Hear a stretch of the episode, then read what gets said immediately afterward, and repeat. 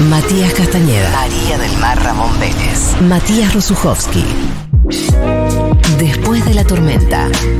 Lo que pasa entre tu vida y tu serie de turno.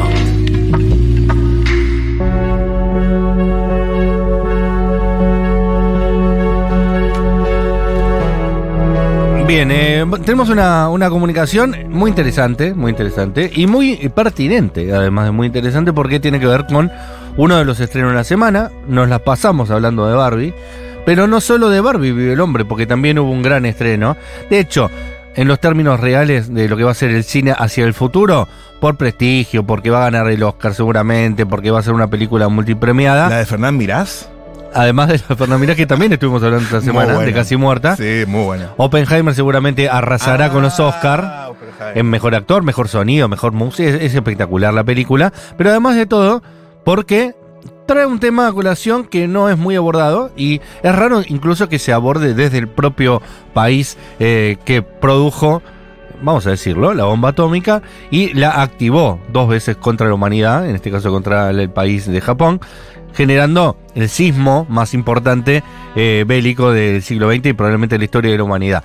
Todo eso sucedió en el siglo XX eh, y fue llevada a cabo y fue desarrollada por un grupo de científicos. Muchos de ellos habían estudiado en Europa, porque en ese momento en Estados Unidos todo lo que era ese tipo de ciencia, ese tipo de rama de la física aplicada, no se podía estudiar en, las universidades de ese país, por lo que viajaron por interés, muchos de ellos a, a, formarse a Europa y volvieron con los rudimentos de lo que podía llegar a ser eh, la posibilidad de crear esta nueva bomba que de activarse y de poseerlo un país podía de, definir lo que eran los destinos de la humanidad. De, por suerte, desde ese momento hasta hoy no ha sido por lo menos activada contra la población civil este tipo de, de armamento eh, bélico nuclear. Sin embargo, se han seguido produciendo bombas atómicas, se han seguido accionando eh, en formato prueba, muchos países lo hacen incluso en el mar.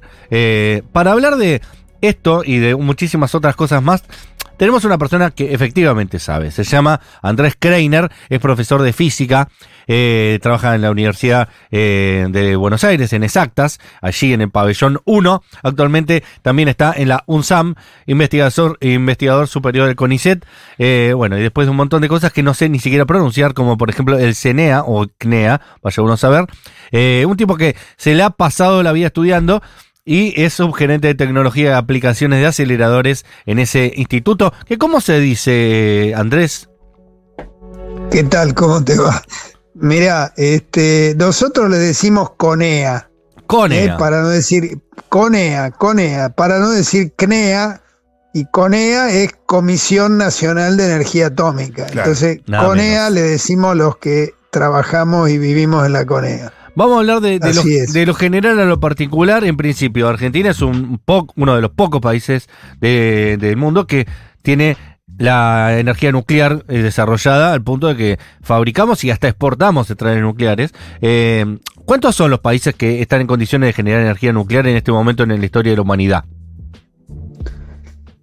Bueno, a ver, el número exacto no te lo puedo decir, pero Pero muy pocos. Hoy en día hay, hay reactores, hay más de 400 reactores, unos 450 reactores de potencia instalados en todo el planeta. Y en el número de países será, no sé, 20, entre 20 y 30.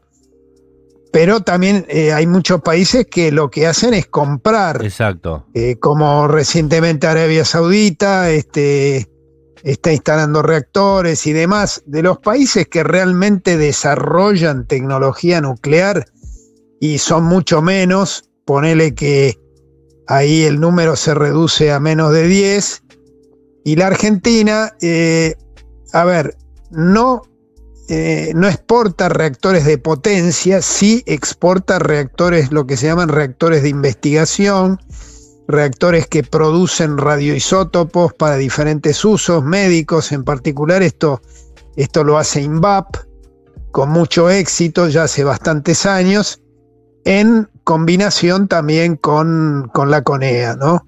Este, pero nosotros sí tenemos tres centrales de potencia instaladas, que dan más o menos el 6% de la energía total consumida en la Argentina. Y este, dominamos, dominamos por lo menos la tecnología Vamos, Argentina. que se llama de uranio natural y agua pesada, que es la que el principio con el cual funcionan nuestras tres centrales, y estamos hace años empeñados en tratar de profundizar y expandir esta línea tecnológica en la cual nosotros somos autosuficientes. Así que bueno, esto un poquito para contestar lo que, lo que preguntabas. Y Andrés, eh, para un neófito como yo, ¿cómo Sí. es que funciona eh, una bomba atómica? Digamos, sin entrar demasiado en tecnicismo, bueno, imposible, ¿no? Pero digo, ¿cómo se De podría hecho, a Nolan llevó tres horas más o menos. Sí, ¿Cómo se podría explicar fácil eso? Creo que se, se puede entender bastante fácil. Eh, mirá, en la naturaleza existen algunos pocos elementos que son fisionables. Ahora vamos a decir qué es fisionable, pero concretamente el uranio 235, que es uno de los isótopos naturales del uranio. El uranio tiene esencialmente dos, el 235 y el 238. Estos números lo que indican es el peso o el número eh, que denota el número de nucleones que tiene el núcleo, es la suma de los protones y de los neutrones. Bueno, ¿Está en la tabla periódica el algunos- uranio? ¿cómo? ¿Está en la tabla periódica eso o no?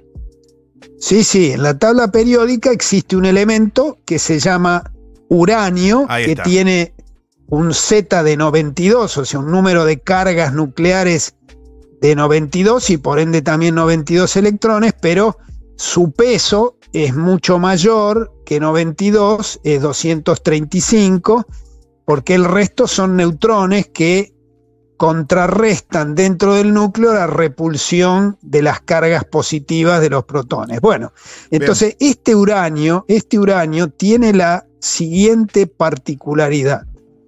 Cuando uno le arrima un neutrón de muy baja energía, este neutrón entra en el uranio y lo rompe en dos fragmentos. Y lo curioso es que estos dos fragmentos que eh, se liberan en esa reacción que se llama fisión, eh, salen con mucha energía, no solo energía cinética, que es la que nos permite de luego recuperar la energía nuclear, sino que salen altamente excitados como, como entes y emiten neutrones. Y en, en promedio emiten entre 2 y 3 neutrones, estos dos fragmentos, y entonces ahí está la clave de una posible reacción en cadena, porque si vos tenés una cantidad de uranio eh, junta y iniciás una reacción, el núcleo que se fisiona a su vez emite entre 2 y 3, estos neutrones a su vez fisionan otros que a su vez generan mano y eso genera en tiempos increíblemente pequeños, estamos hablando de quizás una millonésima de segundo, una reacción en cadena y en cada una de esas fisiones se libera una cantidad de energía muy muy grande y esto eh, hecho digamos de una manera muy hábil como la que se ideó en el proyecto Manhattan conduce una bomba y si uno quiere aprovechar esta reacción de fisión de manera pacífica para ganar energía nuclear, el, el proceso que ocurre dentro de un reactor nuclear, pero de una manera controlada, no descontrolada como ocurre en una bomba. Eh, se, se- más o menos se entendió la idea. Se entendió perfectamente. Clarísimo. Y te pregunto, ¿viste la película? No, yo no vi la película todavía, de hecho la queremos ir a ver este viernes, pero yo he visto varias películas y, y realmente he leído bastante sobre el tema. Este, y, y además es un tema que está íntimamente vinculado con lo que yo enseño, Claro. que es física moderna.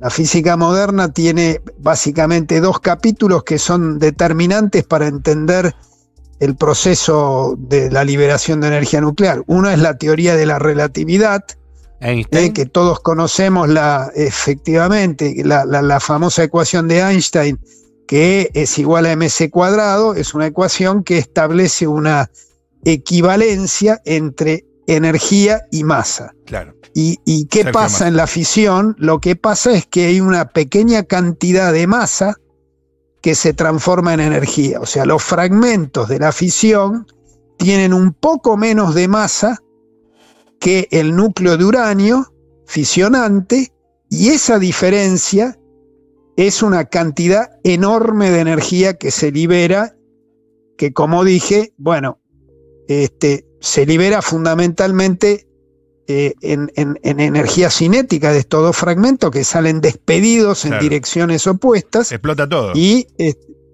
es- digamos, si querés, en una bomba explota todo. Te hago una consulta sobre eso, por eso te preguntaba si Sí. habías visto la película, pero seguramente conoces que hasta que no detonaron en, en- en- en Los Álamos, que es el lugar donde desarrollaron, eh, Sí. junto con otros científicos del grupo Manhattan, el desarrollo de la bomba atómica, tenían dudas acerca de si esa fisión que estás comentando era, era exponencialmente infinita o tenía un, un- un límite, tenía un final. Eh, como la figura que usan es, ¿vamos a quemar el mundo o, o- o va a ser una, un- una explosión muy importante, un- una, una liberación de energía descomunal como nunca se había visto en la historia, que va a producir un montón de destrozos, pero va a tener un final, es decir, no va a destruir el mundo entero. Vos, eh, todo eso ya lo empezaste a estudiar cuando ya había existido la bomba atómica y, y más o menos se, generaron las pruebas, pero ¿hay una posibilidad de que eso no termine nunca?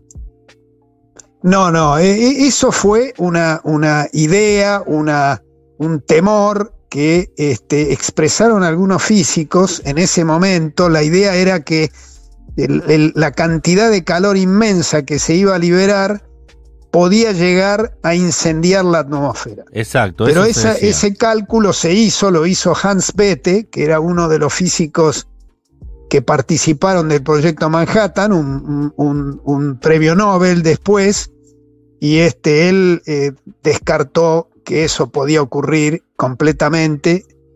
Este, y la, la explosión es una explosión muy, muy importante, dependiendo de, digamos, la cantidad de, de uranio que, que está implicada en esa explosión, Ajá. uranio o plutonio, de eso también podemos hablar, este, pero es una explosión localizada en el sentido de que la energía que se libera se libera eh, en un lugar acotado, por supuesto que digamos, este, hay una onda expansiva que tiene una, una- una cierta, este, un cierto alcance, también hay energía lumínica, este, porque es una explosión tremendamente brillante, pero fundamentalmente el calor que, que se libera y que es lo que destruye, este, está circunscripto a una, una zona finita del espacio, después se libera por supuesto radioactividad que va a la atmósfera y una cantidad de estragos bastante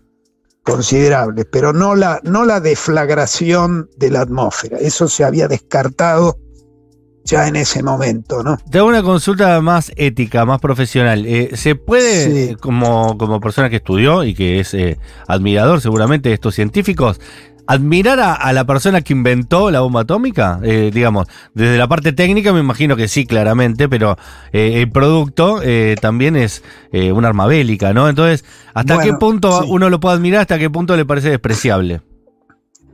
Bueno, déjame que esa, esa pregunta eh, da para bastante, ¿no? Yo creo que hay que ubicarse en, este, en el momento histórico en que esto ocurrió. Vos tenés que pensar que este, este esfuerzo comienza en medio de la Segunda Guerra Mundial, cuando eh, en la Alemania nazi se estaban cometiendo tremendos delitos, crímenes contra la humanidad, como fueron declarados después. O sea, el régimen nazi era un régimen absolutamente criminal que este, estaba asolando Europa y, tenía intenciones de dominar el mundo eh, con eh, realmente acciones tremendamente peligrosas y además de persecución racial. Todos sabemos que los judíos y otros grupos fueron perseguidos y fueron diezmados. Estamos hablando acá de millones de víctimas. Entonces, muchos de los físicos que lograron escapar, algunos a tiempo, como Einstein, que se fue muy, muy al principio ya cuando, cuando vio que, que el clima este, se enrarecía en Alemania y, y muchos otros, muchos de ellos de origen judío, eh, algunos de ellos habían tenido familiares que, estaban siendo perseguidos, que habían, digamos, sido este, internados en campos de concentración, y había un rumor de que este, los alemanes estaban intentando también hacer una bomba atómica. Esto a posteriori no está muy claro, este, hay que pensar que en Alemania, que estaba, digamos, ya en algún momento el propio país estuvo involucrado en la Segunda Guerra de manera directa, eh, mientras que en los Estados Unidos no había nada de eso, había un enorme país con enormes recursos en donde se pudo hacer esta bomba, este, pero digamos los físicos en ese momento y mucha otra gente temía con razón, con razón que los alemanes pudieran tener, no digo los alemanes, digo los nazis mejor, este, pudieran acceder a una bomba atómica y eso motivó, entre otros, a Einstein a escribirle una carta a Roosevelt en la cual este, alertaban sobre la posibilidad de que los nazis pudieran desarrollar ese, ese arma, que iba a ser evidentemente un arma tremendamente devastadora y posiblemente podría inclinar la balanza en favor de, de Alemania.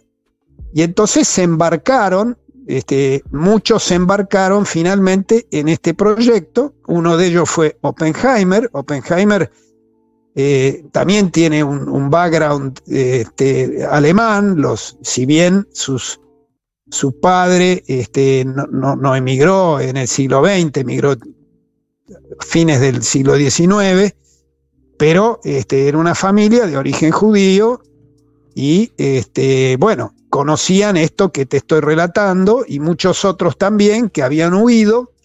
Y entonces, en ese momento, en ese momento, el desarrollo de, una, de un arma nuclear, frente a la perspectiva de que el régimen nazi la pudiera tener, es una cosa que yo, ahora hablo de mí, si yo hubiera estado en esa situación, quizás hubiera hecho lo mismo. Entonces hay que entender el momento histórico. Ahora, esto eh, fue más complicado porque eh, a la postre, porque eh, cuando la bomba estuvo lista y se detonó el Álamo Gordo, ahí ya los alemanes se habían rendido.